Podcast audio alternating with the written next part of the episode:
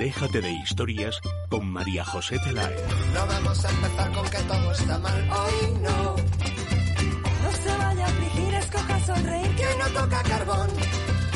Orientemos la antena lejos de la pena hacia el multicolor. Hoy nos vamos de viaje a cambiar de paisaje. Solitos tú y yo. Me ha dejado mi novia. Déjate de historia, el camino de historia. Déjate de historia. Que ruede la noria.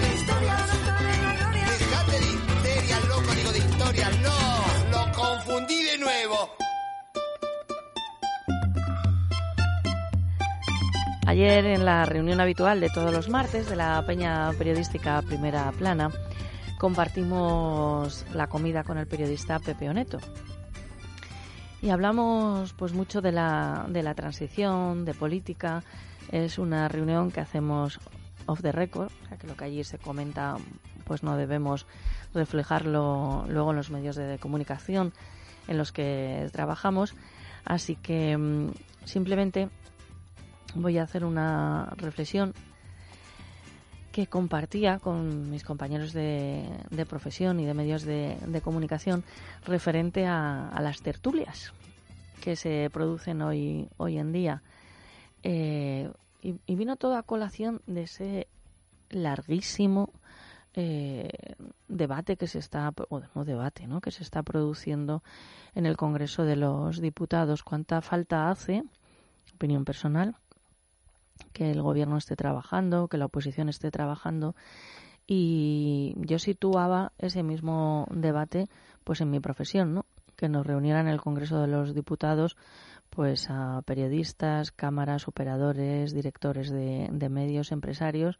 Pues podemos estar 12, 24 horas, mmm, saldremos casi seguro que sin ninguna conclusión y con poco positivo, que sí que hay que hacer debates y cosas y todo eso estamos de acuerdo, pero en otros foros y en otros momentos.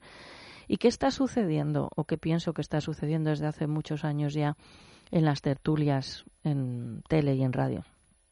Y de esto somos culpables todos los que estamos en la profesión, o por lo menos yo pienso que hay que utilizar el término culpable. Que somos muy dados a meternos con los poderes políticos, con el poder fáctico, pero realmente cada vez más hay periodistas que hablan y escriben al dictado de un partido político. Los partidos políticos, entre otras de las genialidades que tienen, pero vamos, partidos políticos y los que dicen que son nuevos, porque tienen todos los vicios de, lo, de los viejos y pocas virtudes, hacen una cosa que llaman, pues, el argumentario. El argumentario. A mí esa palabra me recuerda al estupidiario, que era una selección de las principales tonterías que se decían en radio o en tele y que luego se montaban para disfrute de la audiencia. Llaman argumentario. Hay alguien o varias personas en el partido político pendientes de, por ejemplo, hoy, si a Rajoy le van a hablar de la frase que salió ayer en el hormiguero varias veces repetida, porque intentó decir una frase, pero la dijo mal y luego no sabemos lo que dijo, pues cómo va a contrarrestar eso, ¿no? Fíjese lo que se ponen, ¿no? O bueno, a los de Iglesias pues le dirán que se tiene que usar a Quevedo o resulta que se puede entender que Quevedo hoy en día votaría al PP y entonces no debe hacer referencia al PP. En fin, que se ponen a pensar unas cosas que no van a ningún lado. Bueno, pues entonces hacen folios unos corriendo y le llaman argumentarios. Y esto se lo dan a todos, se lo reparten entre ellos para que si aparece un cámara o alguien a preguntar, en lugar de contestar con normalidad y realmente con lo que piensa, pues digan aquello que les han obligado a pensar, que normalmente queda ridículo. Sobre todo cuando ponen alguna cita, porque son muy dados a poner citas. Citas que no comprueban. Y esto que estoy diciendo, porque como he participado en algún momento en realizar algún estupidiario de estos, sé cómo se hacen. A ver, eh, ¿qué se piensa de las confusiones? Frases relacionadas con las confusiones. Y sale, por ejemplo, Oscar Wilde sin, comprobarlo y arrean la, la cita. Bueno, pues esos son los partidos políticos, pero ¿y qué hacemos los periodistas recibiendo esos argumentarios? Que como documentación no está mal, pero lo que sí que me parece gravísimo e inmoral es utilizarlo en los programas. Entonces es un aburrimiento máximo porque vemos las tertulias, ya sabemos lo que opina cada uno, sabemos lo que van a decir y además si les escuchan en distintos medios saben los que van a cada dictado de cada partido y lo que está contemplado en ese argumentario. ¿Qué tiempo dedican o dedicamos los periodistas a la investigación, a profundizar en los temas o a contar historias? Resulta aburrido y previsible y a mí me repugna que mi profesión haga eso. Déjate de historias con María José Peláez. Es radio. ¿Para qué sirve un abogado? Cada vez tenemos menos tiempo y aumenta el número de personas que tienen un abogado. Un abogado es un profesional cualificado, preparado, que gestiona los problemas que el cliente le propone. Existen además muchas formas de contratación, ya que pueden hacerlo por meses, al año o eventualmente. Si huye de las sorpresas y no conoce los pasos que ha de seguir o piensa que su caso apenas tiene solución, es el momento de acudir a un buen especialista. Gabinete Jurídico Personalizado. Teléfono 91 570 18 85. Gabinete Jurídico Personalizado 91 570 18 85. Es radio. Teresa, si te digo Tracia, ¿qué pensarías? Pues que la T es de televisión, la R corresponde a radio y A de audiovisuales. Irene, ¿y entonces qué hacemos con las últimas tres letras? Muy fácil, María José. Compañía de televisión, radio y audiovisuales. Pues sí, así es Tracia Producciones, especialistas en comunicación y publicidad en radio y televisión. Teléfono 91 543 77 66. Tracia Producciones 91 543 77 66.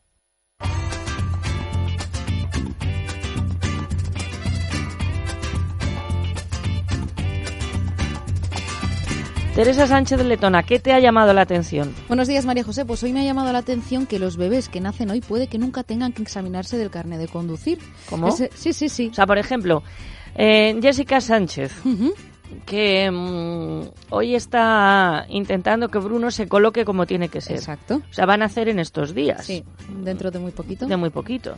Y puede que no tenga que examinarse nunca del carnet de conducir. Y eso es venir no con un pan debajo del brazo, sino con un carnet debajo del brazo. Totalmente bueno, es el titular de una noticia que se puede leer en Libertad Digital y lo explican de la siguiente manera.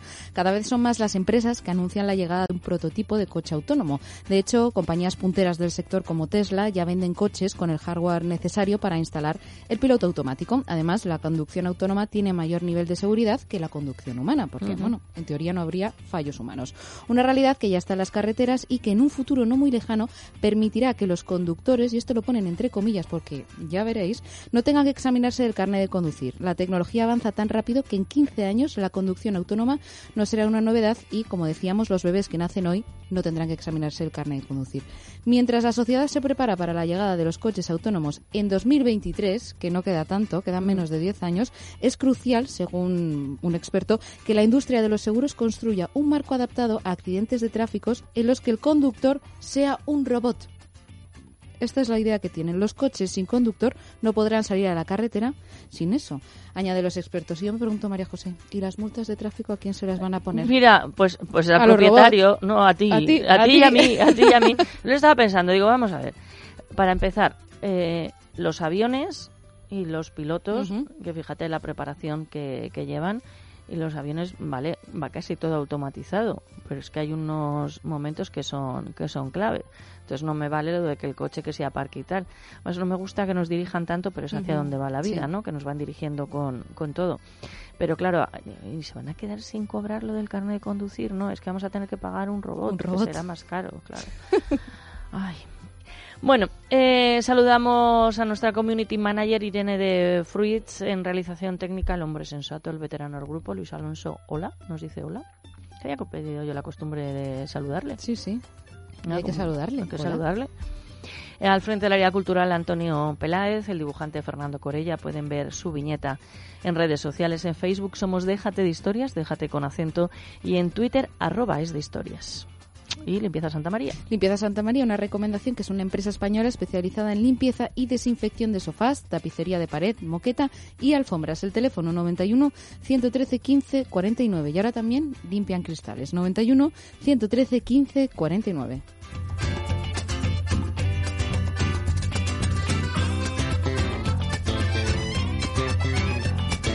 Déjate de historias. Es radio.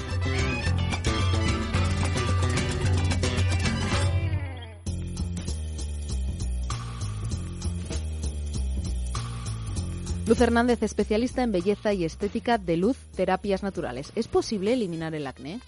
Sí, el acné hoy en día se puede decir que se puede quitar. Todos los acnés tienen algo en común, que es la hiperproducción de grasa a nivel glandular. Entonces, una de las primeras cosas que tenemos que hacer es desobstruir ese poro donde está ese quiste, extraerlo y luego posteriormente regular la glándula sebácea, que para mí es importantísimo, porque una vez que hemos regulado la grasa quitamos la bacteria y empezamos también a su vez a quitar lo que son las cicatrices del acné. Utilizamos peeling vegetal, con lo cual secamos la piel y después regulamos las glándulas sebáceas. Primera consulta gratuita llamando al 91 578 1965 o acercándose a la calle Príncipe de Vergara número 28 91 578 1965.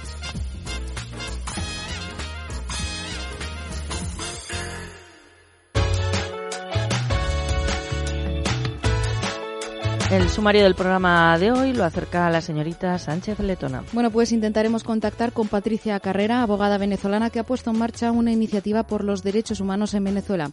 Como cada miércoles hablaremos de arquitectura con José Antonio Blasco Abad. Hoy charlaremos de bulevares, calles con vocación de estancia y nos llevará de París a Budapest. También contactaremos con Javier Llorente, estudiante español que ha ganado un Emmy por un trabajo que hizo en equipo durante un intercambio con una universidad de Chicago y que se graduó el viernes. Nos contará todos los detalles. Ana María Zadaría, colaboradora de la sección internacional, hará un homenaje a Ignacio Echeverría, el héroe del monopatín. Por supuesto, nos acompaña Juan José Alonso Millán, que continuará hablando del gran Jardiel Poncela. Y después del boletín de la una de la tarde, escucharemos una poesía recitada por Santiago Alonso. Nos iremos hasta el Parlamento Europeo para hablar con Antonio López Isturiz y recibiremos la visita de Eduardo Baviera, cofundador y director general de Clínica Baviera, que nos presentará su nuevo libro, Lo que aprendí en mis clases de yoga.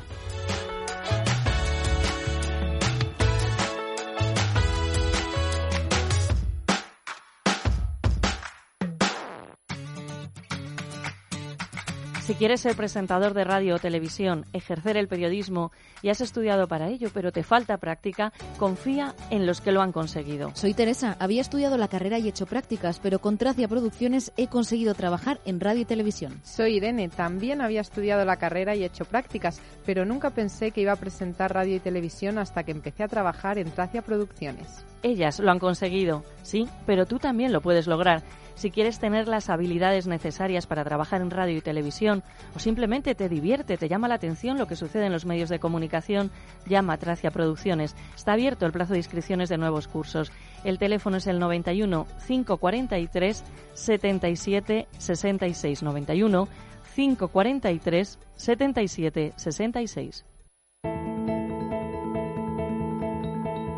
En Es Radio, déjate de historias con María José Peláez.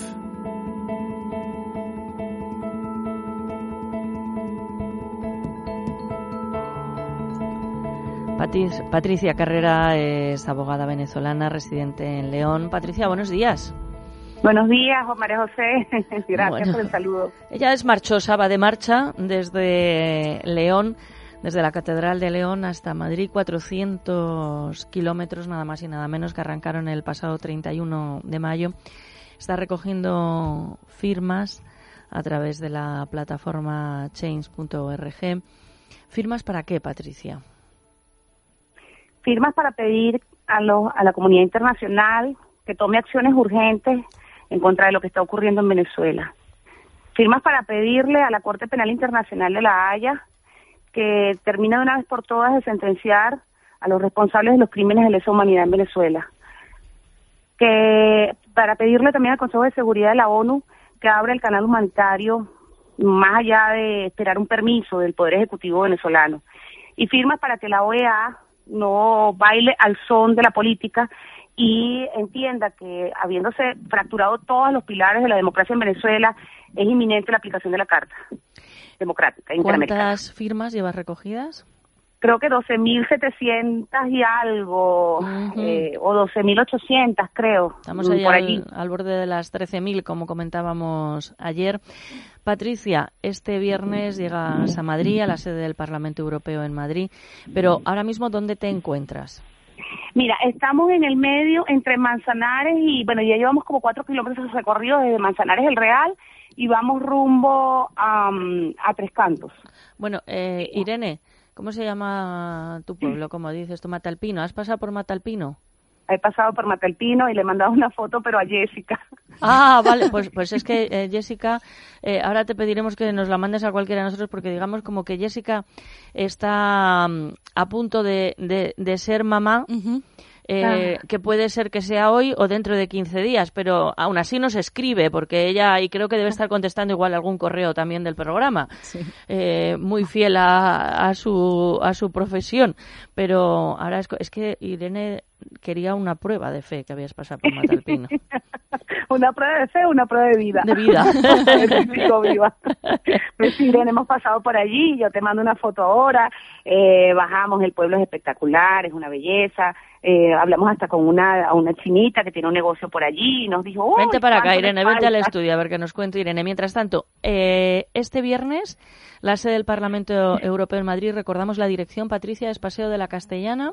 Número 46, creo. Sí, y allí a las 10 de la mañana lo comentamos para oyentes, pues mira, sensibilizados con el problema, con el drama venezolano o, o el cubano que quieran ir a apoyar a, a, Patricia, pues allí a las 10 de la mañana en el Paseo de la Castellana, número 46. ¿Conoces tú a la chinita Irene de la que nos habla Patricia? Pues es que hay dos, Hay pero dos. me imagino que sí, que es la que está más a la entrada del pueblo, era el antiguo estanco.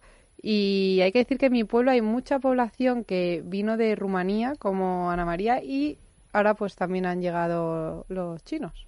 Así que me Parece como es que lo de la población de Rumanía le cae mejor que los chinos. No, en realidad allí todo el mundo se lleva bien, no hay ningún tipo de confrontación entre vecinos, también hay muchos podemitas, bueno, en fin, hay, hay un poco de todo, De todo. pero en realidad luego la gente se lleva bien, así Pues que... eso es lo importante, eso es lo importante. Eh, Patricia, hoy eh, terminas la, la etapa, digamos, ¿dónde? En Tres Cantos. En Tres Cantos, y entonces ya Sí. maña- mañana jueves, ¿no? De Tres Cantos. Con el a favor de. Dios, mañana vamos rumbo a Madrid, otros 26 kilómetros, y ya terminamos el recorrido y ya en la mañana del viernes eh, pensamos irnos andando hasta el Parlamento, desde donde quiera que estemos, ¿no? Perfecto. Bueno, pues luego mañana conexión contigo, por supuesto, y el viernes para que nos, nos comentes. Recordamos que en Twitter, a través del hashtag Peregrinajesos Venezuela, te pueden seguir. Peregrinajesos Venezuela. Un abrazo para ti y para todos los que te acompañan. Infinitas gracias por el apoyo, María José. Hasta luego a todos.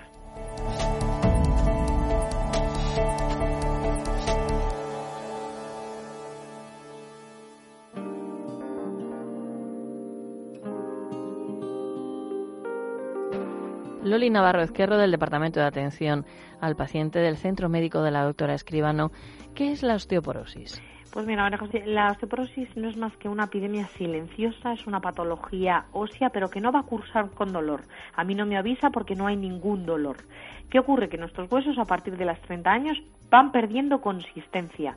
A mí no me duele nada y de repente a los 50 años me fracturo la cadera. Solo hay una manera de, eh, digamos, prevenir esta enfermedad y es haciendo anualmente densitometrías óseas. Una prueba en la que a pesar de que a mí no me duela nada, me puede decir cómo tengo mis huesos, tanto los huesos chiquititos, que son las trabéculas, como los huesos largos, que son los huesos corticales. Nosotros llevamos más de 20 años abogando por la prevención en la osteoporosis fundamental a partir de los 30-35 años, no después de la menopausia, es un gran error, eh, realizar una densitometría ósea al menos anualmente. Si hay antecedentes, pues antes de los 30, pero al menos a partir de los 30 anualmente. Tratamiento en el Centro Médico de la Doctora Escribano sin antiinflamatorios, tratamiento de la artrosis, osteoporosis y fibromialgia llamando al 91 431 24 14. Primera consulta gratuita 91 431 24 14.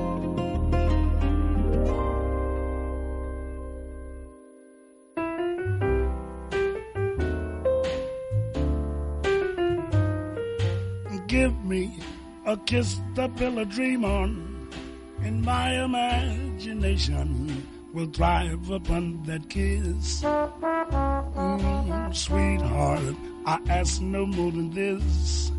A kiss to build a dream on. Give me José Antonio Blasco, abad arquitecto y consejero delegado de Urban Networks y de Taller de Ideas, nos va a hablar hoy de los bulevares, calles con vocación de estancia de París a Budapest. Buenos días y bienvenido. Buenos días, hoy vamos efectivamente a hacer un paseo por esas dos ciudades, pero un paseo parcial porque lo que vamos a hacer es pensar o analizar una tipología de, de calles muy, muy concretas. Por cierto que nos gusta solamente los temas que tratas, sino cómo los titulas. ¿Verdad, Ana María? Eso en el periodismo. Sí, sí, eso hay que valorarlo. Pues claro, te dicen, pues a, lo mejor, tengo yo una vocación periodística escondida. no, yo creo que tienes el oficio, que es peor o mejor. Con esto de los arquitectos, ¿no? Que los buenos arquitectos como, como José Antonio que sumáis eh, parte de, ciencia, parte de, letra y es, complicado lo que lo que reunís, ¿no? Y entonces vamos, indudablemente que sí. Así que bueno, vamos a los bulevares, no me pierda yo por otros jardines.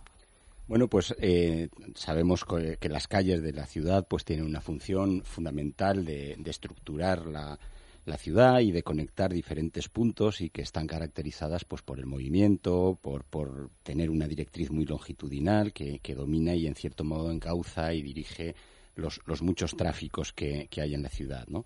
pero hay algunas vías que tienen una cierta, eh, podríamos decir, noción de estancia, ¿no? De, como si fueran plazas, de buscar determinadas actividades peatonales. Ya hemos hablado en alguna ocasión aquí, por ejemplo, de salones urbanos. Y hoy vamos a hablar de un tipo de vías que son los bulevares, ¿eh? que, participan, en cierto modo, de, esa doble de esa doble visión, ¿no? de, comunicación y por otra parte también de estancia.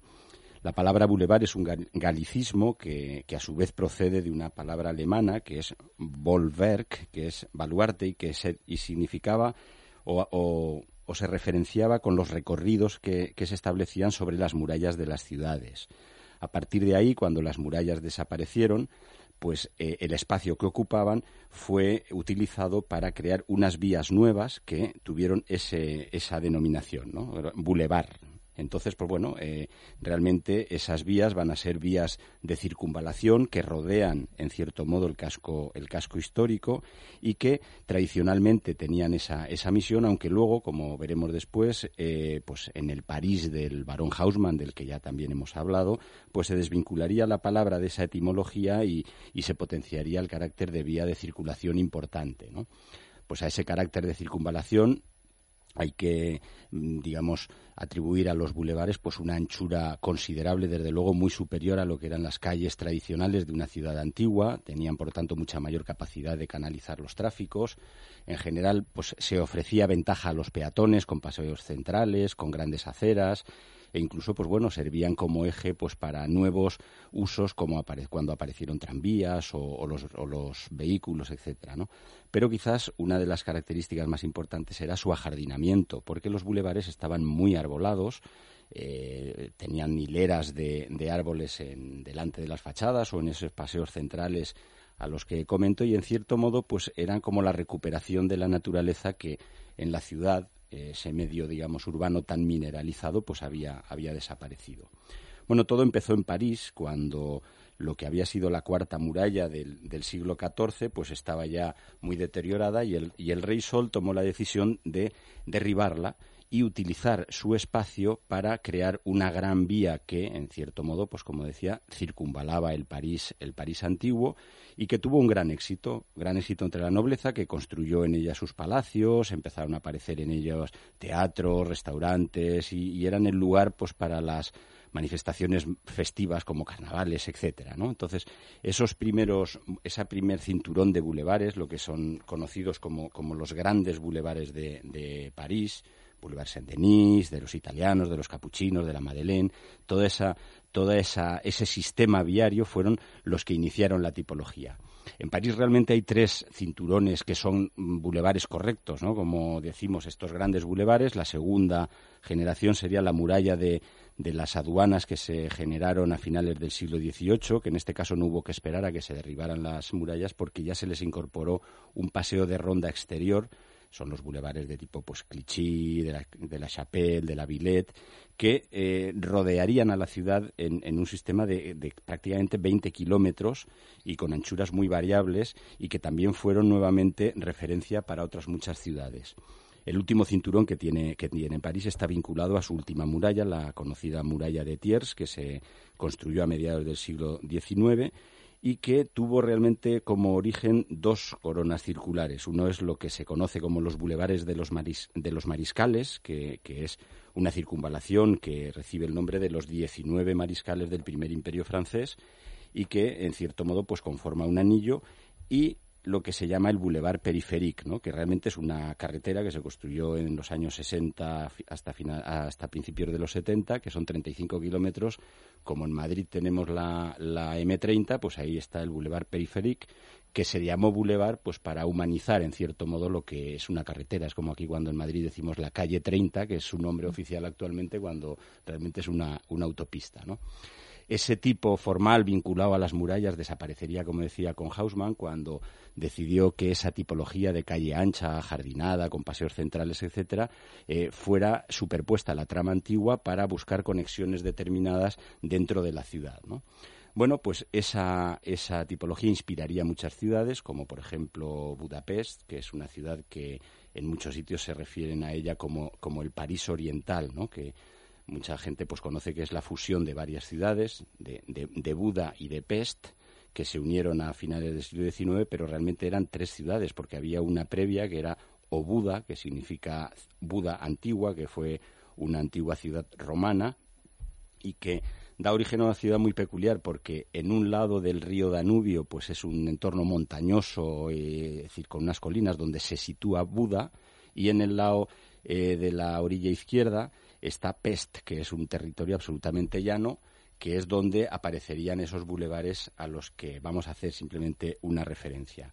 Cuando en 1873 se unieron esas, esas ciudades, se empezaron a diseñar esos espacios. Budapest está circunvalado por un pequeño bulevar, que es el que se conoce con ese nombre. El nombre húngaro pues es Kiskorut, como se pronuncie, que eso ya Perfecto, perfecto, una, lo has hecho perfecto. Es una cosa un poco no lo hubiera rara, hecho mejor. Que es el que responde a la, a la, definición clásica de bulevar, ya que ese trazado está vinculado a, la antigua, a las antiguas murallas que protegían Pest. Luego está el Gran Boulevard, que se concibió a partir de la, de la fusión de las ciudades, que es ya una gran circunvalación que recogía la, ciudad en su crecimiento, porque la ciudad, a partir de que se formalizó el Imperio Austrohúngaro, pues tuvo un desarrollo extraordinario. Y por último, tampoco vinculada a las murallas está la avenida Andrassy, ¿no? que, es uno de los grandes ejes de la ciudad, que une el centro con la periferia y que se convertiría en el lugar donde los nobles construirían pues magníficos palacios, edificaciones singulares como la Ópera Nacional de, Budapest y que en cierto modo pues es uno de esos grandes símbolos de la ciudad que, que de hecho pues ha sido hasta reconocido como patrimonio de la humanidad por, por la UNESCO. O sea que estamos hablando de una tipología de calle muy particular dentro de la ciudad, eh, podríamos decir moderna, en cuanto al contraste con lo que eran los cascos históricos que tuvo un origen vinculado a las murallas, pero que realmente ahora pues se le llama bulevar a cualquier eh, espacio con cierta anchura y que tiene sobre todo ese rasgo de permitir a los peatones eh, pues mm, tener estancia, ¿no? Paseo, recorrido, descanso, sobre todo pues con lo que aportan los árboles, con su con su techo, su ambiente, su fragancia, etcétera, etcétera. Muy interesante, como siempre, José Antonio. Tienen este tema y otros que va tratando cada semana en Déjate de Historias o que va escribiendo y no le da tiempo a abordar aquí en el programa en la página web www.taller-medioideas.com taller-medioideas.com ¿Te quedas un ratito más? Me quedo a ir al maestro. I kiss the pill I dream.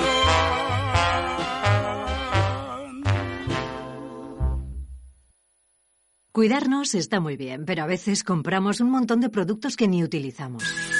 Si quieres cuidarte de verdad, piensa en Colacel. Su fórmula es muy completa. Contiene antioxidantes, silicio, ácido hialurónico y vitamina C que contribuyen a la formación de colágeno. Componente esencial para mantener la piel tersa, aliviar los dolores articulares y sentir las piernas más ligeras.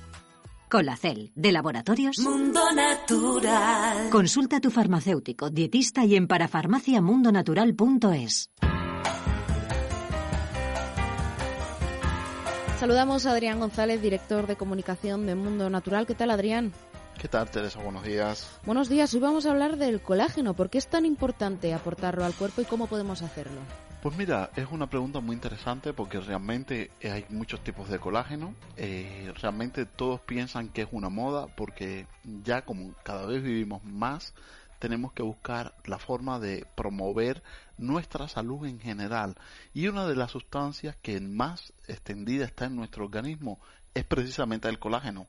Es fundamental para todo lo que es el órgano más externo que tenemos, que es la piel, con sus anexos, que son los pelos y las uñas, problemas de arrugas superficiales y profundas, flacidez y descolgamiento de la piel, así como pelos y uñas quebradizas, tienen algo en común, carencia de colágeno. También cuando hay problemas articulares, esos problemas degenerativos a nivel articular, como la artrosis, como la osteopenia y osteoporosis, que es de calcificación de la masa ósea, también tienen algo en común, carencia de colágeno, importantísimo para que las arterias sean flexibles y para que las venas no se dilaten y forman esas arañas o varices eh, eh, vasculares, pues es colágeno, lo que hay carencia. Por lo tanto, la falta de colágeno está muy relacionada con el envejecimiento. Por eso es que hoy en día se promueve el uso del colágeno. Pero Teresa, hay tantos colágenos en los puntos de venta que muchas veces no sabemos ni cuál elegir. Pues vamos a marcar las pautas para que tengas efectividad a la hora de suplementar. Nosotros te proponemos Colacel. Colacel de Laboratorios Mundo Natural es un producto que en una sola toma, en un solo sobre, te aporta 5 gramos de colágeno hidrolizado puro. ¿Qué quiere decir esto? que no lleva otra sustancia que los péptidos bioactivos de colágeno y te garantiza la absorción del 90% del contenido de esos 5.000 miligramos que vayan realmente a todos estos tejidos que hemos mencionado, que son los que más colágeno demandan. Importantísimo también frenar las enzimas que producen envejecimiento y que activan las colagenasas, esas responsables de fraccionar, de romper, de cortar el colágeno. Y esto lo logramos también con Colacel porque contiene una gran batería de frutos rojos como es el extracto de la granada, la pepita de la uva y el reverastrol, que son conocidos por todos como estos grandes y potentes antioxidantes. Importantísimo también promover que nuestro cuerpo siga produciendo colágeno. El colágeno, la tasa se hace negativa a partir de los 30 años. Por eso esas arrugas que los echamos después a los 60, 70 años nos cuesta mucho más porque su base se ha formado cuando éramos mucho más jóvenes y si nosotros suplementamos con colágeno mantenemos nuestras despensas llenas y por eso nosotros recomendamos Colacel que además lleva el ácido hialurónico, necesario para evitar la deplexión de la célula, es decir, la falta de consistencia de la célula y la falta de hidratación. Por lo tanto, un sobre de colacel a media mañana o a media tarde aportamos el colágeno más potente que ahora mismo en el mercado y es más efectivo para retrasar el efecto del envejecimiento.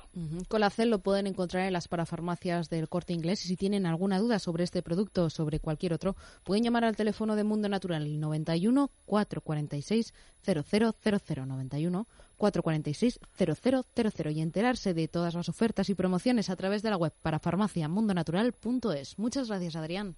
Muchas gracias, Teresa. Bienvenido a Parafarmacia Mundo Natural. Detrás de este saludo hay un equipo de técnicos especializados para ayudarte a mejorar tu salud. Profesionales que te asesorarán sobre el producto más adecuado para ti. Pero si prefieres informarte y hacer tus pedidos desde casa, visita nuestra web parafarmaciamundonatural.es. O llama al 91 446 0000 Mundo Natural. Tu tienda de salud y belleza natural.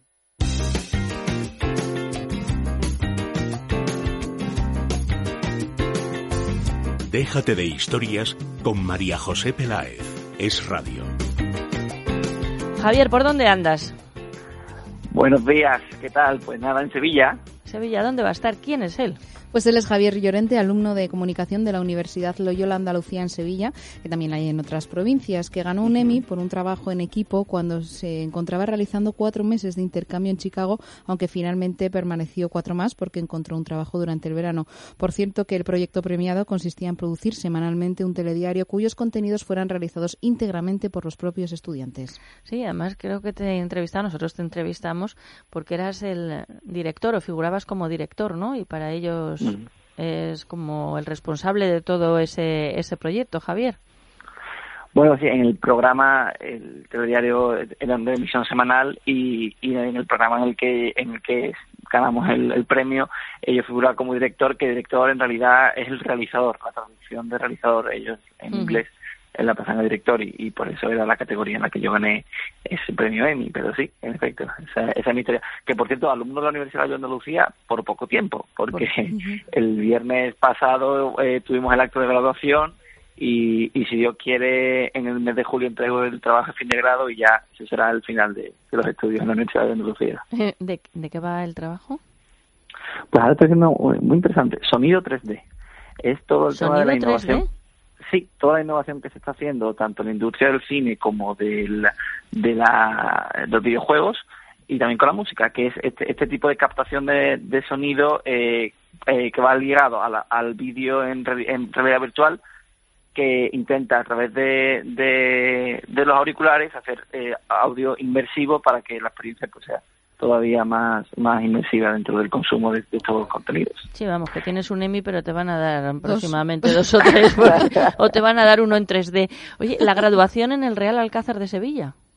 Sí, sí, la verdad, histórica, la primera promoción de la Universidad de Loyola Andalucía, una promoción reducida de 5 grados nada más, y, fue impresionante, la verdad, que, que un día emocionante, un día en familia, día de amigos, día que no se nos olvidará en la vida, vamos, yo, eso para siempre en la retina. Vamos a aportar algunos datos de la universidad porque durante estos últimos cinco años Loyola Andalucía ha creado más de 200 puestos de trabajo de alta cualificación, cuenta con 400 colaboradores y también con dos campus universitarios en Sevilla y en Córdoba. Caray, ¿y qué proyectos tienes que puedas contar? Bueno, pues yo la verdad que lo he dicho antes eh, al principio cuando me habéis presentado Estados Unidos y la verdad que en comunicación María José tú lo sabes que, que, en, comunicación eh, el, el, mercado está en Estados Unidos. Y entonces yo pues estoy intentando llegar a Estados Unidos intentando eh, encontrar trabajo allí intentando eh, buscar eh, buscarme la vida por lo menos para empezar ahora que ya tengo contactos y que tengo mm, digamos relaciones allí y, y entonces estoy eso mm, buscando. He estado ya hace dos semanas, estuve allí, tuve un par de entrevistas y tal. Otra vez, pero si hace nada estuve yo y ya te vi allí, vives en Estados Unidos entonces. pues sí, pues ahí, ahí estamos, estuvimos ahí y, ahí pues buscando, hablando con, con gente y tal. Y el tema son el visado, eh, pues, sobre todo lo más complicado que, ya es un poco complicado encontrar trabajo, pues, pues Donald Trump ya ha cambiado la ley, entonces pues todavía es un poco más difícil. Pero bueno, ahí seguimos en ese intento. Lo conseguirás. Bueno, eh, me debes una visita a Madrid. que no se me olvida. Así que esperándote estoy y seguiremos desde luego que tu, tu trayectoria, mm, enhorabuena por esa investigación, que seguro que va a procurar una buena nota y que si piensas que debes estar en Estados Unidos, oye, pues que consigas el, el trabajo allí. Javier Llorente, alumno de comunicación de la Universidad Loyola Andalucía en Sevilla. Por cierto, ¿cuántos años tienes?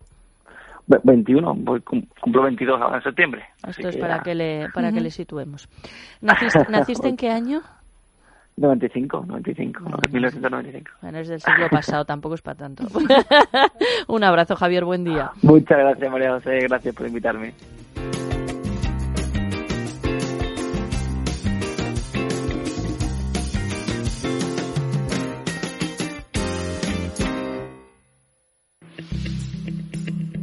Sugar Slim es el único bloqueador de azúcar que reduce hasta el 86% de calorías en tus comidas.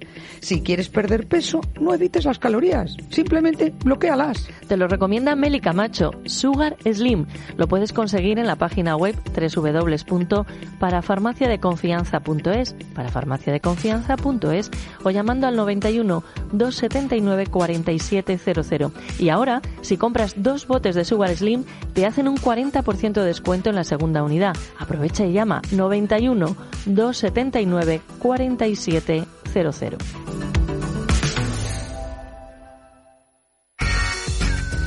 Es radio. Teresa, si te digo Tracia, ¿qué pensarías? Pues que la T es de televisión, la R corresponde a radio y A de audiovisuales. Irene, ¿y entonces qué hacemos con las últimas tres letras? Muy fácil, María José. Compañía de televisión, radio y audiovisuales. Pues sí, así es Tracia Producciones, especialistas en comunicación y publicidad en radio y televisión. Teléfono 91 543 77 66. Tracia Producciones 91 543 77 66.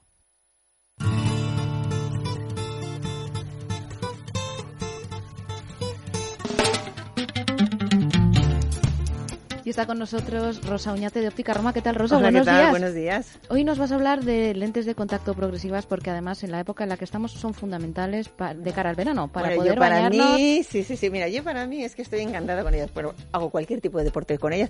Lo de nadar es un poquito más así, yo me pongo mis gafitas de, de- de- para nadar y nado con ellas y sé que no va a pasar nada, porque además yo las uso desechables diarias, que para verano es fundamental, porque mira, tú tienes lentes de contacto desechables mensuales que van fenomenal. Para la gente que va todos los días dices, oye, me ahorro un dinero, desechables mensuales, no da tiempo tampoco ni a que se estropeen, ni que se deformen, ni que se, ni que se, que- ni que se formen depósitos en la superficie de la lente y al mes ya las estás tirando. Pero yo en verano, las de uso diario que coges, te las pones por la mañana y por la noche te las vas, las vas a tirar, es lo más sano y lo más higiénico que hay. En verano las piscinas, la playa, es un, es un medio de cultivo un poquito de hongos y de, y de bacterias. Tíralas. En Sí, verano la arena también, ¿no? Que la arena te molesta y te ojo, va- a lo mejor- sí. Entonces tú tiras las. el- en- si estás usando durante todo el año lentes de contacto mensuales, perfecto. En verano úsalas de, de uso diario. Con lentes de contacto vas a poder hacer cualquier tipo de deporte. Entonces vamos a, vamos a hablar. Hay lentes de contacto para niños adolescentes, por favor. Las madres dicen, uy, mi hijo es un desastre, no quiero ponerle lentes de contacto. No, no, tu hijo es un adolescente, pero le está aumentando la miopía. Con lentes de contacto va a ver muchísimo mejor que con gafas y le va a aumentar menos la miopía. El niño va a ir mucho más feliz con sus lentes de contacto porque va a ver mejor que con gafas. Pero las personas mayores que dicen, "Pues todo el día con gafas progresivas, todo el día me molestan, me hacen señal en la nariz, me hacen, me aprietan detrás de la oreja. Yo voy con mis lentes de contacto progresivas y voy feliz. O sea, tú sabes lo que es manejarte, que te llaman al móvil, no te tienes que estar buscando las gafas de cerca. A ver quién me ha escrito, a ver quién me dice algo, a ver quién. Tú vas con tus gafas, con tus lentes de contacto progresivas, estás, vas todo el día con ellas y además dices, "Oh, es que me pinta, hoy tengo una reunión, hoy tengo una boda, hoy tengo un evento, me pinta o no sé, y plántate las gafas encima. No te apetece. Claro que sí. Entonces vas con tus gafas, de- con tus lentes de contacto, descansas de las gafas un ratito, que es muy bueno, y a la vez vas viendo absolutamente todo. Y, vas, um, y además son comodísimas, no molestan absolutamente nada. Te estamos garantizando también una salud visual. Hay que recordar que hoy día los materiales de las lentes de contacto no tienen nada que ver con los de hace 20 años o 30 años, son hidrogel de silicona. Esto quiere decir que estás hidratando en todo momento tu ojo y a la vez y a la vez se está oxigenando continuamente tu ojo, con lo cual está- em, el, el ojo al final del día está con un confort absoluto, como si no hubieras llevado lentes de contacto. Antiguamente, si tú te dormías un poquito la Sí. siesta, te- se te quedaba un poquito pegado el ojo. Hoy día te echas un poquito la siesta, que recomendamos que no, pero si lo haces no te va a pasar absolutamente nada. Con lo cual, hoy día llevar lentes de contacto para el ojo es un lujo, porque está viendo mucho mejor, le estás cuidando con los nuevos materiales que hay y a la vez hay veces que descansas un poquito de las gafas, de lo que te pesan las gafas en la nariz, de lo que te pesan detrás. Entonces, hay que alternar gafas con lentes de contacto. Es una maravilla. Mejora un poquito la calidad de vida. Efectivamente, efectivamente. Pues ya saben que Óptica Roma siempre cuida de nuestra vista, de nuestra audición. Tienen toda la información en www.opticaroma.com. Hay siete ópticas en Madrid. Puede consultar la más cercana en su página web www.opticaroma.com. Muchas gracias, Rosa. Hasta otro día.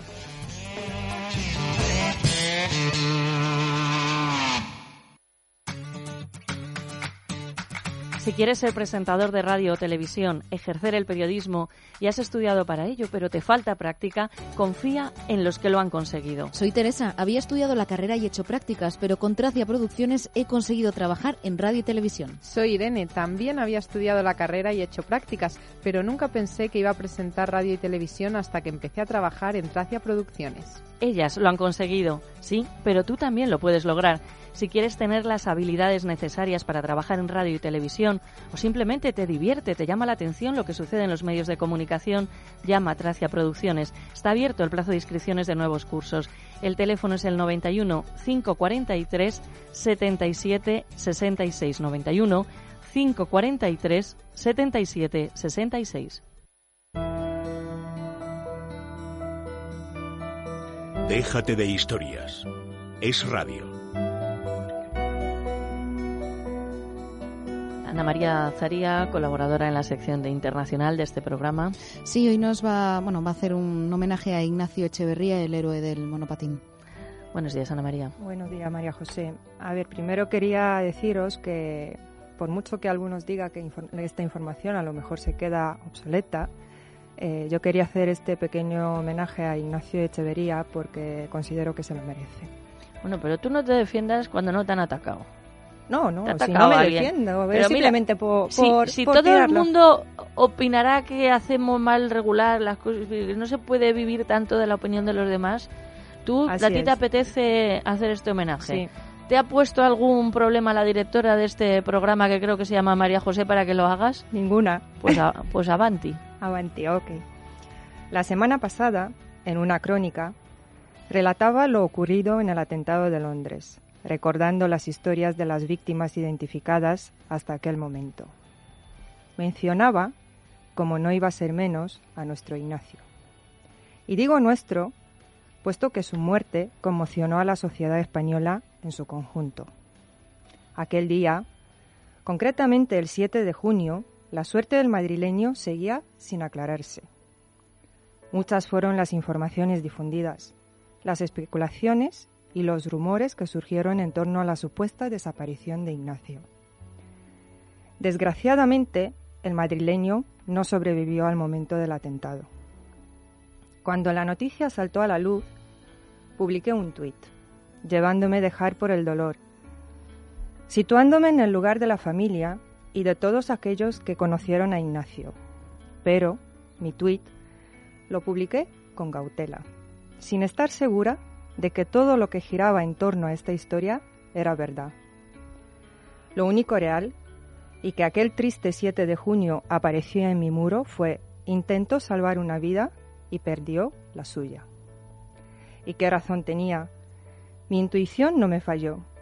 Por miedo a que los yihadistas fueran a buscarle en el caso en el que estuviera vivo, la familia de Ignacio desveló, ayer mismo, según informaciones difundidas por varios medios de comunicación, que el héroe de Londres no auxilió a una mujer, sino a un policía. Sea cual sea la situación, y dadas las circunstancias externas que envolvieron el caso, lo cierto es que la identificación del fallecido tardó cuatro días y su autopsia y repatriación una semana. La inmensa indiferencia del gobierno británico no hizo más que aumentar el recital de insensibilidad que chocaba con el dolor de la familia de Ignacio. Atrás queda su extraordinario comportamiento, su valentía y coraje, su acción solidaria, valores que llevaba en la sangre y que le empujaron hacia el camino sin retorno. El nombre del héroe del monopatín quedará para siempre en la memoria de los españoles, los únicos que supieron reconocer la consideración que se merece, ni mucho menos regalada. Reino Unido no tiene una medalla que corresponda a su sacrificio. Tampoco tiene algún tipo de distinción por quien decidió perder su vida para salvar otra. Por él, en mayúscula, quien mostró sus sentimientos asumiendo las consecuencias, a pesar de que, en su interior, a lo mejor sabía que iba a perderlo todo. Ignacio encontró en su casa lo que el gobierno británico le regateó. La Cruz del Mérito Civil, la Medalla de Honor de las Rozas, la localidad donde residía, y otras distinciones, merecidas todas ellas, que quedarán en la memoria de España. Su acto heroico, en medio de la brújula política, de la irritante y egoísta actuación británica, pasará a la historia. En el arma británico, un ciudadano europeo, español, de 39 años, abogado, disfrutaba de la libertad de Londres, cuando la intolerancia, el terror y el odio se apoderó, con saña de fieros, de aquellos que decidieron deshacerse de quien ha osado plantarles cara. Pero nuestro Ignacio quedará siempre en nuestros corazones, porque la humanidad emergía de sus genes, porque el valor circulaba por su sangre, porque el odio neutralizaba sus efectos en sus venas, porque, sin más apelativo, Ignacio es nuestro héroe. Gracias, Ana María Zaria. Un excelente ejercicio periodístico profesional. Es verdad que hay que matizar. Ayer en la Peña Periodística Primera Plana, la que hacía alusión al principio del programa, nos acompañaba uno de los miembros de la Peña, que es Moisés Rodríguez, que está en directo en el 24 horas de televisión española, precisamente mm. siguiendo muchos acontecimientos y comentábamos cómo hay que informar matizando, siendo cautos, pero no siendo parcos tampoco en palabras. Es complicado. Gracias. ¿Sigues con nosotros en el programa un Sí, claro que sí.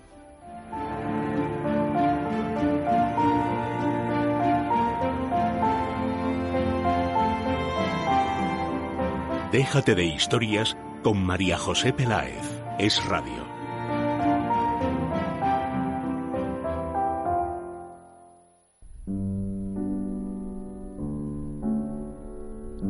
Santiago Alonso es actor, director de teatro y escritor. Además, ingeniero informático, imparte clases de teatro y cuenta con más de 50 libretos propios estrenados y seis libros publicados en España e Iberoamérica.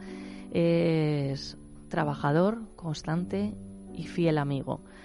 Hoy le escuchamos recitar. En nuestra cita poética de hoy os traigo un poema de José Moreno Villa, poeta y dibujante malagueño nacido en 1887 y fallecido en México en 1955. A mi hijo. Vienes, hijito, cuando ya la luna domina todo el cielo de mi vida, cuando suplanta el búho al ruiseñor vivaz y tempranero.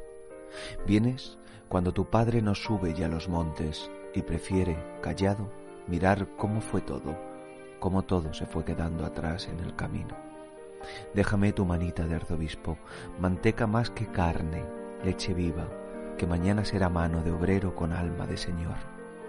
Tu manita expresiva que agarra el biberón con impaciencia y a medida que bebes se afloja, se separa, se mueve alegremente como rama nutrida en busca de aire. Déjame ver tus ojos que ya miran los colores y formas de las cosas sin entender el alma, casi, casi lo mismo que tu padre. Tus ojitos que ya me reconocen, que ya ven en los míos algo tuyo, que ya se ven en mí como yo en ti me veo, flor tardía, y ríeme al llegar cuando aparezco en el breve escenario de tus ojos. Ríeme así, con ancha boca, encías, paladar, boca intacta, boca sin dientes, todavía entrañas, color de corazón, oxigenado. Ríeme, flor tardía, y borra así la raspa de haberte dado cita en un mundo que ofrece y nunca cumple.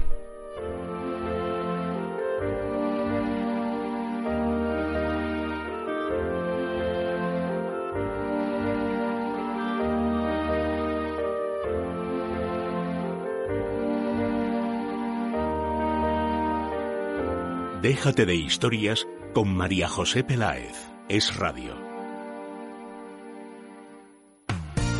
Sucio, que sí, que está sucio. Lo que pasa es que nos acostumbramos a verlo así y no puede ser.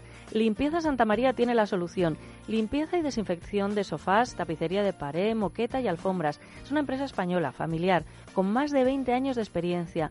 Viene a nuestro domicilio, lo limpia a nuestro domicilio y vamos en poquito tiempo, porque un sofá, por ejemplo, necesitan tan solo una hora, hora y media. Llamen ahora mismo a Limpieza Santa María 91 113 15 49. Son especialistas. 91 113 15 49.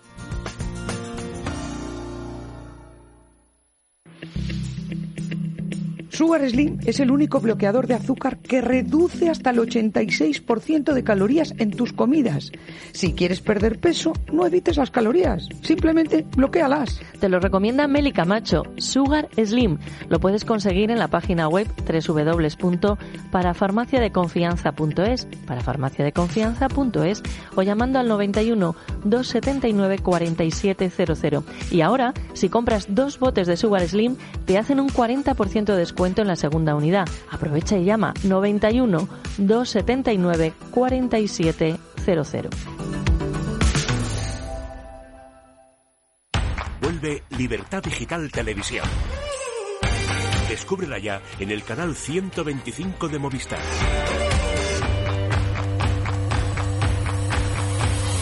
Estás escuchando Es Radio. Es, es radio.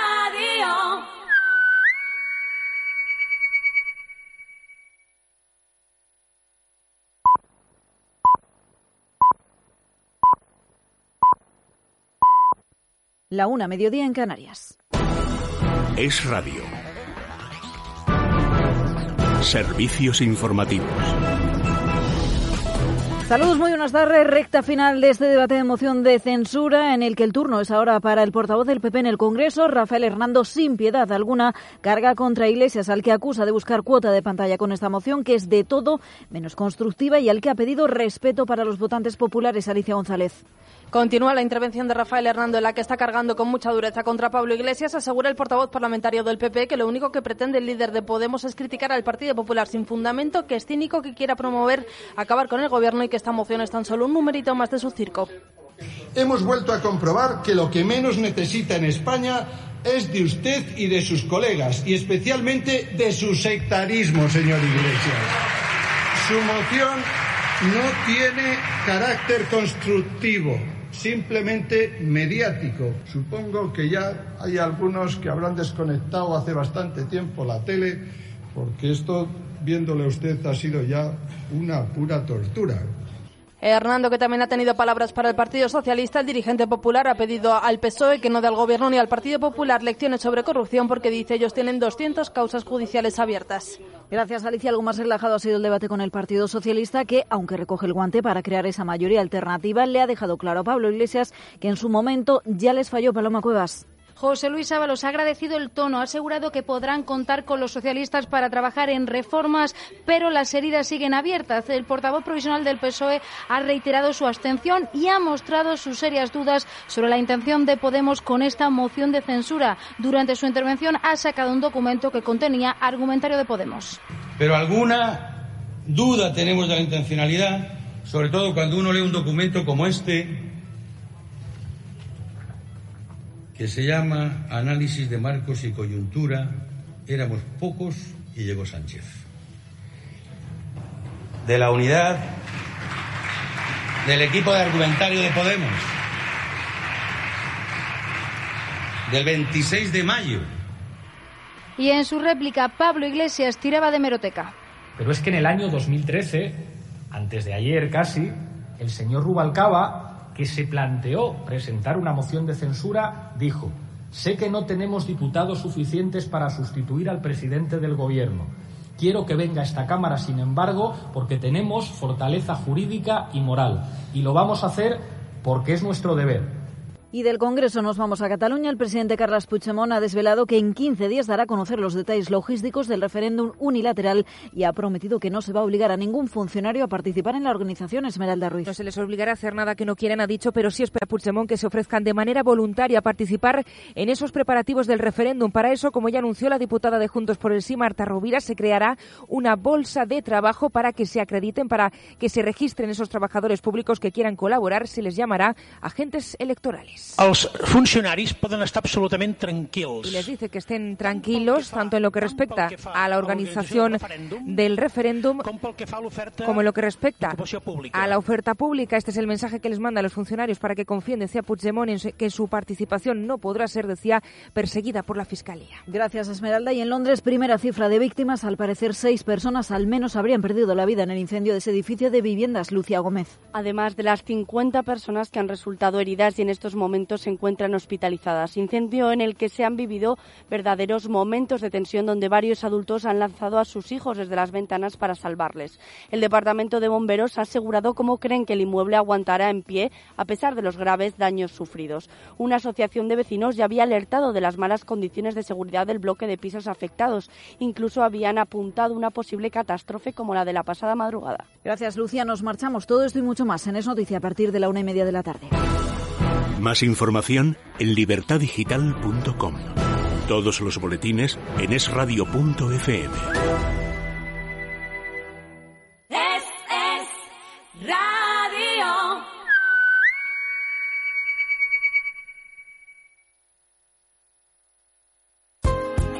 Si no tienes ganas de nada, te sientes deprimida, te ves cara y cuerpo dejado o envejecido, pues aquí viene Meli Camacho.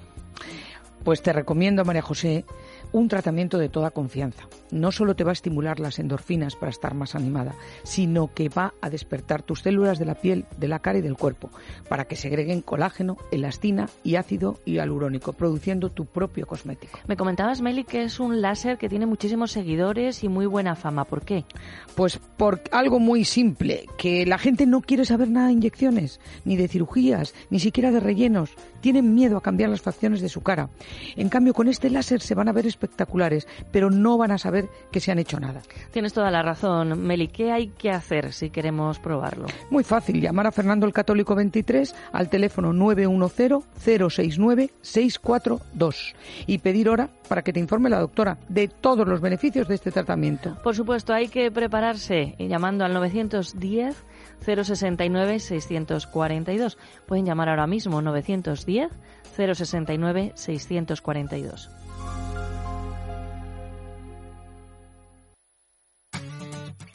Teresa, si te digo Tracia, ¿qué pensarías? Pues que la T es de televisión, la R corresponde a radio y A de audiovisuales. Irene, ¿y entonces qué hacemos con las últimas tres letras? Muy fácil, María José. Compañía de televisión, radio y audiovisuales. Pues sí, así es Tracia Producciones, especialistas en comunicación y publicidad en radio y televisión.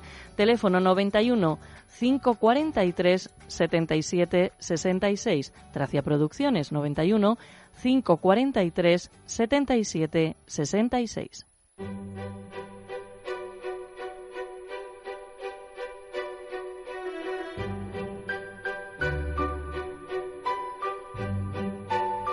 Alonso Millán, don Juan José, buenos días. Hola.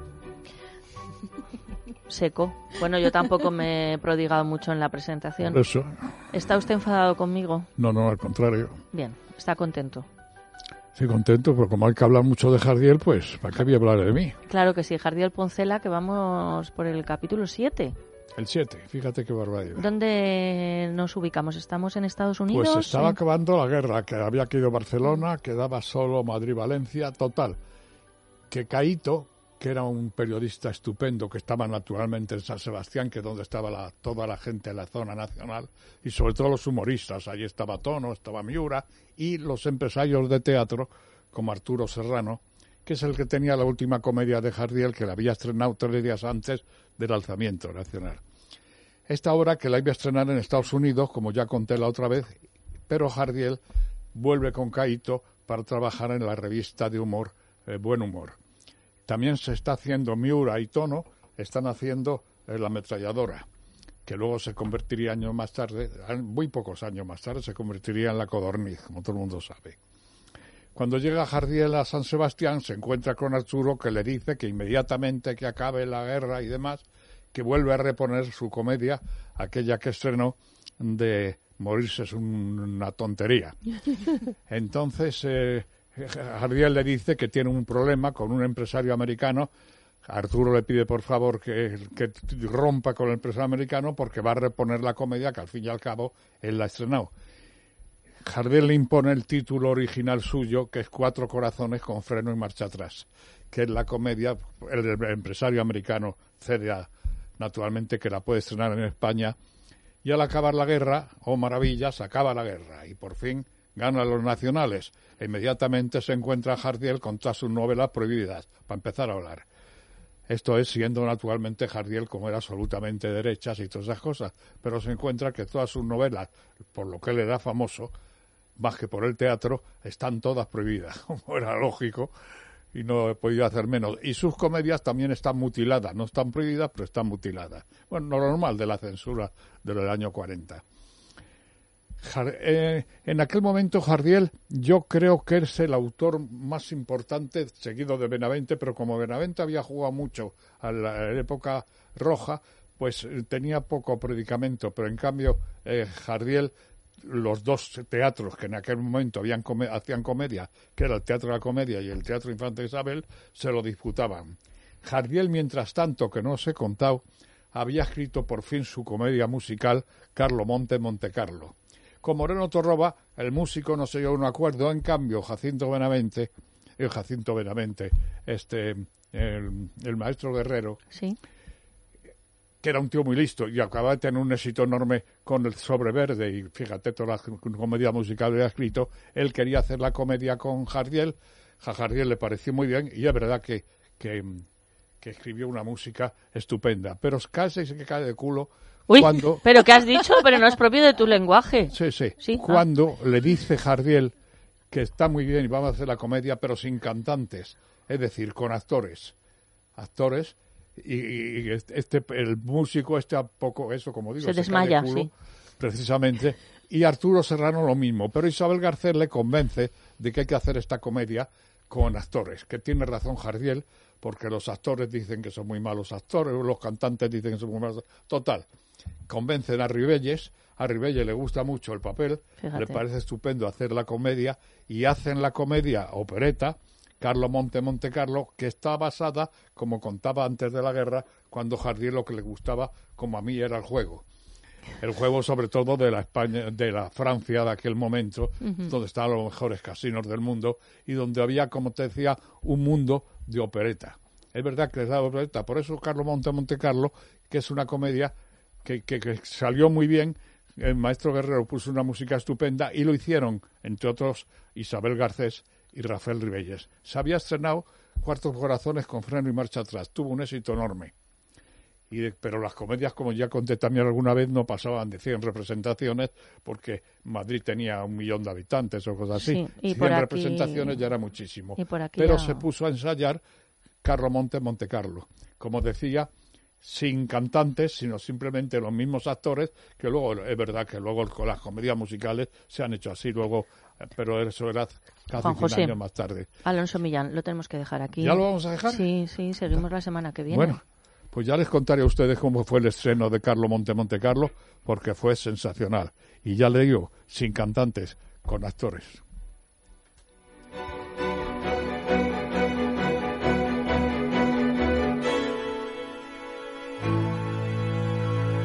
Déjate de historias. Es radio.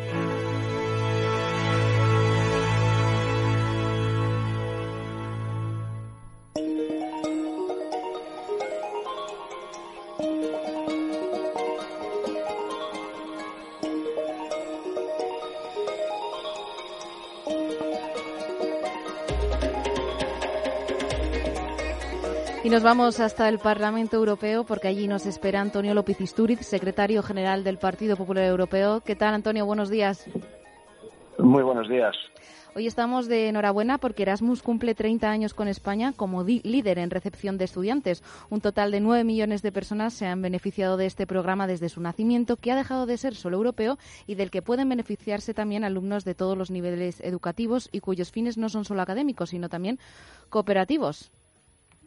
Sí, sin duda. Yo creo que uno de los grandes inventos de esta Unión Europea, cuya, cuyo resultado estamos todavía por ver. Son ahora muchísimas generaciones ya de jóvenes que han ido creciendo ¿no? con Erasmus y que vamos a ver ahora cómo ha contribuido realmente a este proyecto europeo. Yo creo que positivamente.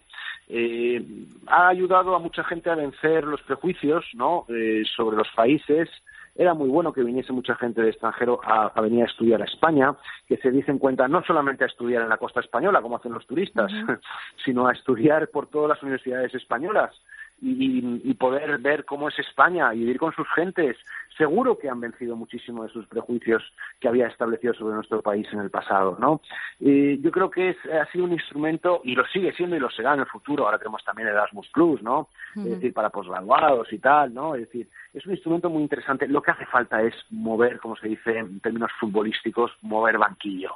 Es decir, que haya movimiento, que la gente viaje. Yo he dicho siempre que hay dos grandes cosas que han contribuido lo que más al proyecto europeo, a mi juicio, que son precisamente Erasmus y los viajes low cost. Sí. porque afortunadamente los low cost han permitido a gente que no podía antes pues viajar mucho más y conocer mucho más Europa. Raro es el fin de semana que no están todos los aviones copados ahora mismo desde Madrid a cualquier capital europea, ¿no? Eh, y yo creo que eso es tremendamente positivo, ¿no? Eh, y ayuda a mucha gente, pues a lo mejor que no tiene el mismo acceso a viajes y a la vida internacional, de comprobar, ¿no? Cómo se está viviendo en otros países de Europa y poder también comparar cómo se vive en España y a ver cuál es la conclusión que sacan. Porque yo creo que muchos de los que viajan por ahí ya, ya sabrán ellos cuando vuelven que tampoco en España se vive tan mal como piensan, ni que todo el norte de los Pirineos es tan bonito. Desde luego que no. También tenemos que hablar de otra iniciativa importante de la Unión Europea porque mañana llega el fin del roaming. Sí, eso sin duda. Por fin tenemos, eh, aparte de Erasmus, pues con el roaming, otro aspecto práctico que la gente puede notar. Es decir, a partir de mañana, cuando viajen, ya digo, en esos aviones low cost, que está todo conectado ¿eh? y que pueden viajar alrededor, tal y cual, ahora con su móvil, no se preocupen, no anden preocupados con el tema de que me van a clavar una, una, una multa, porque decir, o una, un sobrecoste en, mis, en mi gasto del móvil y tal y cual. Se acabó gracias al roaming, ¿eh? gracias a la Unión Europea, usted puede hacer las mismas llamadas desde España que desde cualquier país dentro de la Unión Europea. Se considera un poco como si fuese ya todo una, un Estado, ¿no? Es decir, como estuviésemos de España, pues fíjense ustedes si tuviésemos que pagar las diferentes tarifas en el teléfono móvil ¿eh? en si vamos de Galicia o a Castilla y León o a Cataluña, que seguro que a muchos independentistas se les ocurría tan maravillosa idea. Bien, pues la Unión Europea ha conseguido, como teníamos en España, una tarifa única para todo el país, pues ahora para toda la Unión Europea, ¿eh? dentro de unas ciertas condiciones también. ¿eh? Hay que también eso no, no voy a entrar en detalles, pero también pues, lógicamente lo que es un poco los costes de, la, de los datos y todo esto, eh, pues tienen que estudiarse bien lo que cada compañía ofrece. ¿m? Pero indudablemente ya se ha acabado una de las grandes trabas que había a la comunicación en Europa. Esto va a permitir también una- una- que se eleve muchísimo el tráfico de, yo creo, de, de información, de datos y va a ayudar a superar muchas barreras también. Tiene también unas consecuencias más allá del ahorro eh, para, para cualquier factura telefónica. Desde luego que sí, decir que este nuevo sistema, denominado Roam Like at Home, servirá para que los 28 países de la Unión Europea, así como Islandia, Liechtenstein y Noruega, bueno, pues se beneficien de todo esto que nos está contando Antonio López Isturiz a partir de mañana. Eso es. Muy bien. Eso es. Y yo creo que es muy positivo para todos nosotros. Desde- No obstante, digo, no solamente para nuestra factura de teléfono, sino también para el volumen de información y para el volumen de, este- de- de intercambios que va a haber ahora en estos momentos gracias a eso. Eh, eh, bueno, pues imagínense, muchos, como siempre que tenemos el problema en Netflix o lo que queremos ver o el Zombie, si lo queremos ver en otro país o lo que sea, pues todo esto ahora ya es más negociable y se puede, y se puede hacer transfronterizamente. Yo creo que eso te vuelvo a insistir, es una buena noticia para los consumidores, también para las empresas, incluso para las telefónicas, aunque ahora estén molestas porque esto desde luego les reduce un margen de beneficio ahora mismo. Sin embargo, creo que a largo plazo va a ser muy positivo. Desde luego que sí, Antonio López Isturiz, secretario general del Partido Popular Europeo, muchas gracias por atendernos. Muy buenos días y muchas gracias.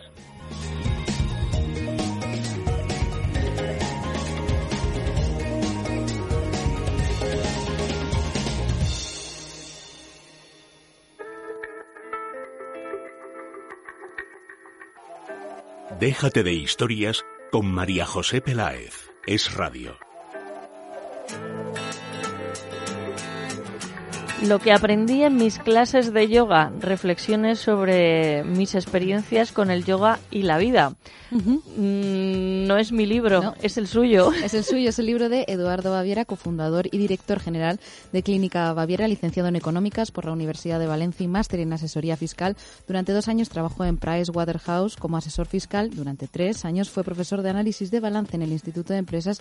En 1994, junto con su hermano Julio y otros médicos, fundó Clínica Baviera. Hace dos años le entrevistamos por su libro Ideas que funcionan, que lo pueden encontrar en su página web, eduardobaviera.com, y hoy viene a presentar su segundo libro, lo- como hemos dicho, Lo que aprendí en mis clases de yoga, reflexiones sobre mis experiencias con el yoga y con la vida de la editorial Círculo Rojo. Buenos días y bienvenido, Eduardo. Muchas gracias, buenos días también. Desde luego que alguien como tú, que sabemos y nos consta que trabajas y que no paras, debes haber aprendido mucho, porque ha llegado hace bastante Sí. tiempo al estudio de radio, lleva compartiendo con nosotros aproximadamente una hora, y es la imagen del sosiego, ¿no? ¿No te parece? Yo Sí, sí. hasta he hablado de otra manera, me he puesto a hablar más despacio. Te tranquiliza. Muy bien. ¿Eso es a través del yoga o, o eras así ya de serie? Bueno, eh, el yoga te ayuda, sin duda es una, unas herramientas, el yoga te pone a tu disposición unas herramientas pues para mejorar o aprender a vivir. Y el sosiego, como dicen los yogis, o sea, por fuera puedes tener una vida súper ah, intensa, pero por dentro tienes que tener una calma como un lago, porque esa es la clave de la vida y, y el aprender a vivir y aprovechar un poco este tiempo que estamos aquí.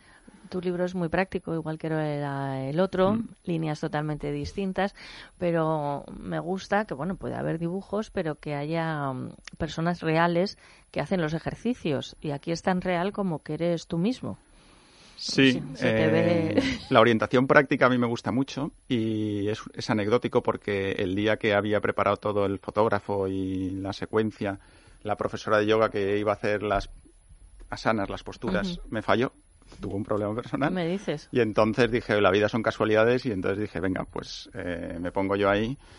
Mi hija me riñó y me dijo, papá, no te da vergüenza, no demás, pero bueno, al final eh, le da más naturalidad y la gente que pues que me conoce o que bueno que comparto con ellas experiencias, pues le da más realismo. Me gusta eso que te riñan tus hijos, porque a mí también, como llevas esta ropa, cómo haces esto, Sí. cómo haces lo, lo otro, pero, pero bueno, ¿qué necesidad tiene Eduardo Baviera de comunicar, de compartir esas experiencias? Porque tú, desde luego, más allá de lo serio de los números, del mundo empresarial, de bueno, de toda la, la trayectoria, la realidad de, de Clínica Baviera, creo que llevas un comunicador dentro de ti, pero tremendo.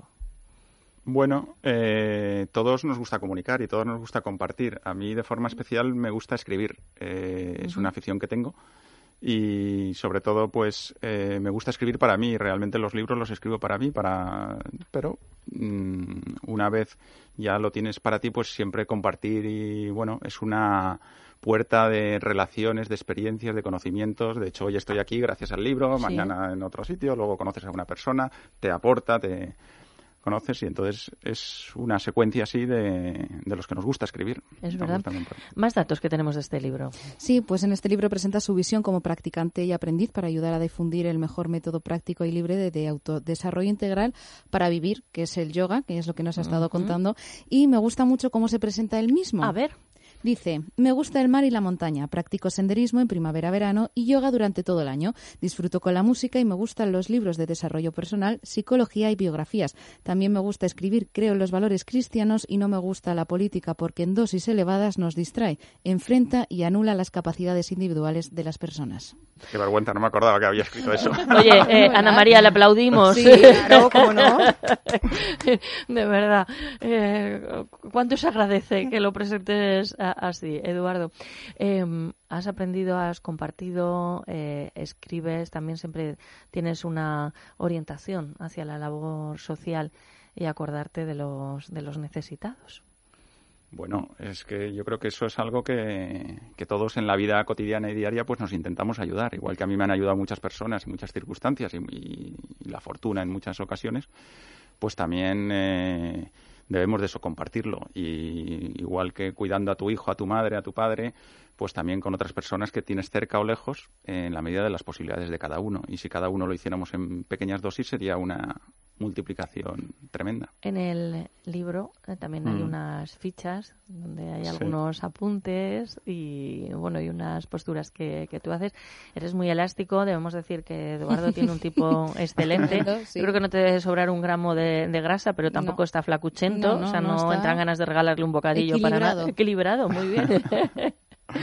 Eh, ¿Es fruto del sacrificio y el esfuerzo o ya has cogido el, el hábito y No, no cuesta? eso es de la genética, o sea, el metabolismo, nunca he tenido que hacer ni especial deporte ni régimen, es el metabolismo. Mi madre también es así, pues delgada. Y luego la, ener- la energía que consumo con el día, o sea, soy muy activo, Me gusta vivir la vida y entonces eso también quema calorías, creo yo, ¿eh? O sea, no es muy... eh, Sí, no, yo también, pero- pero no quemo las calorías como tú.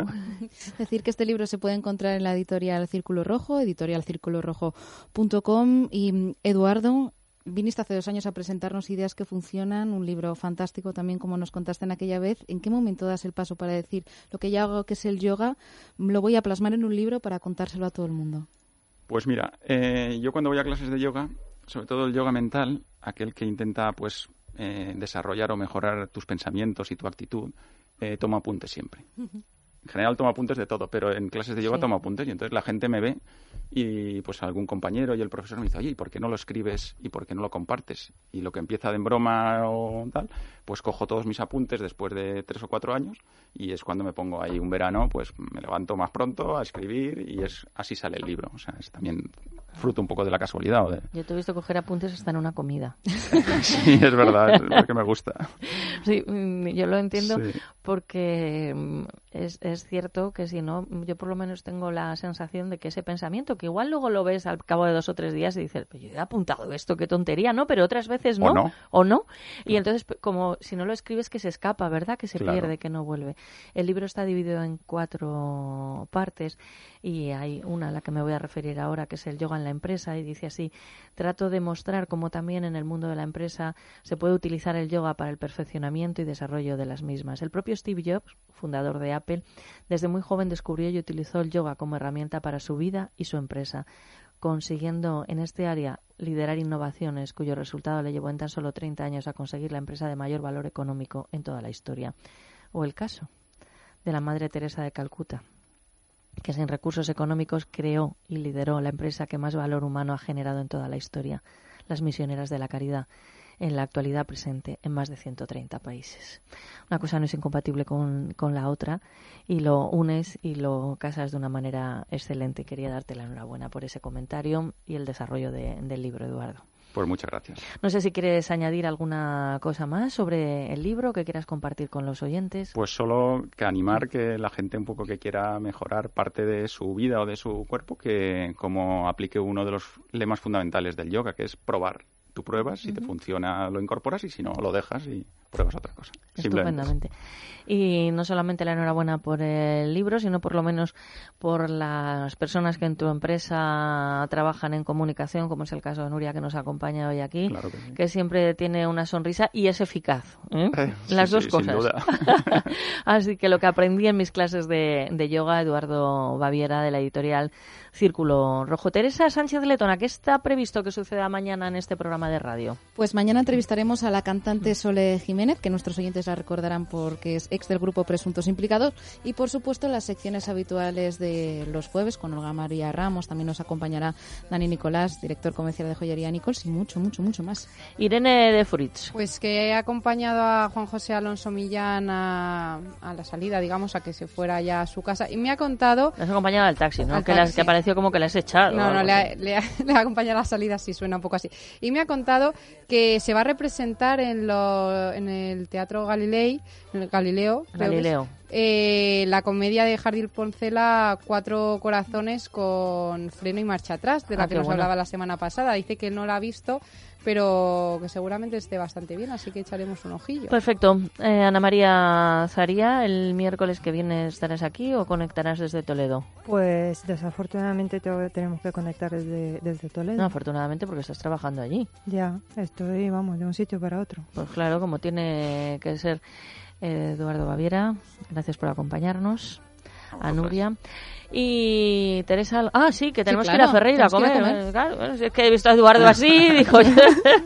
Sí, sí, porque además María José el tiempo vuel- vuela y solo se puede disfrutar de este menú en el mes de junio, menú de San Antonio y San Juan por 25 euros. Hay que llamar para reservar, eso recomendamos desde aquí, 91 553 93 42, 91 553 93 42. Nos vamos, deseando que sean ustedes muy, pero que muy malos, porque dicen los que entienden de esto que es divertidísimo.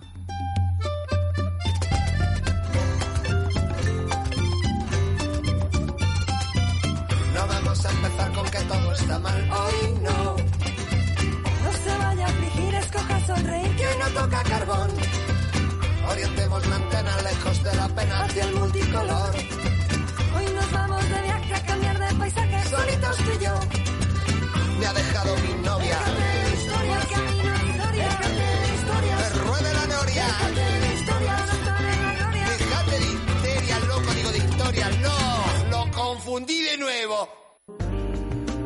Con dolores no se puede vivir. Deje de sufrir. Centro Médico Doctora Esquivano le ofrece tratamiento sin antiinflamatorios. Primera consulta gratuita. 91 431 24 14. tratamiento de la artrosis, osteoporosis y fibromialgia. 91 431 24 14.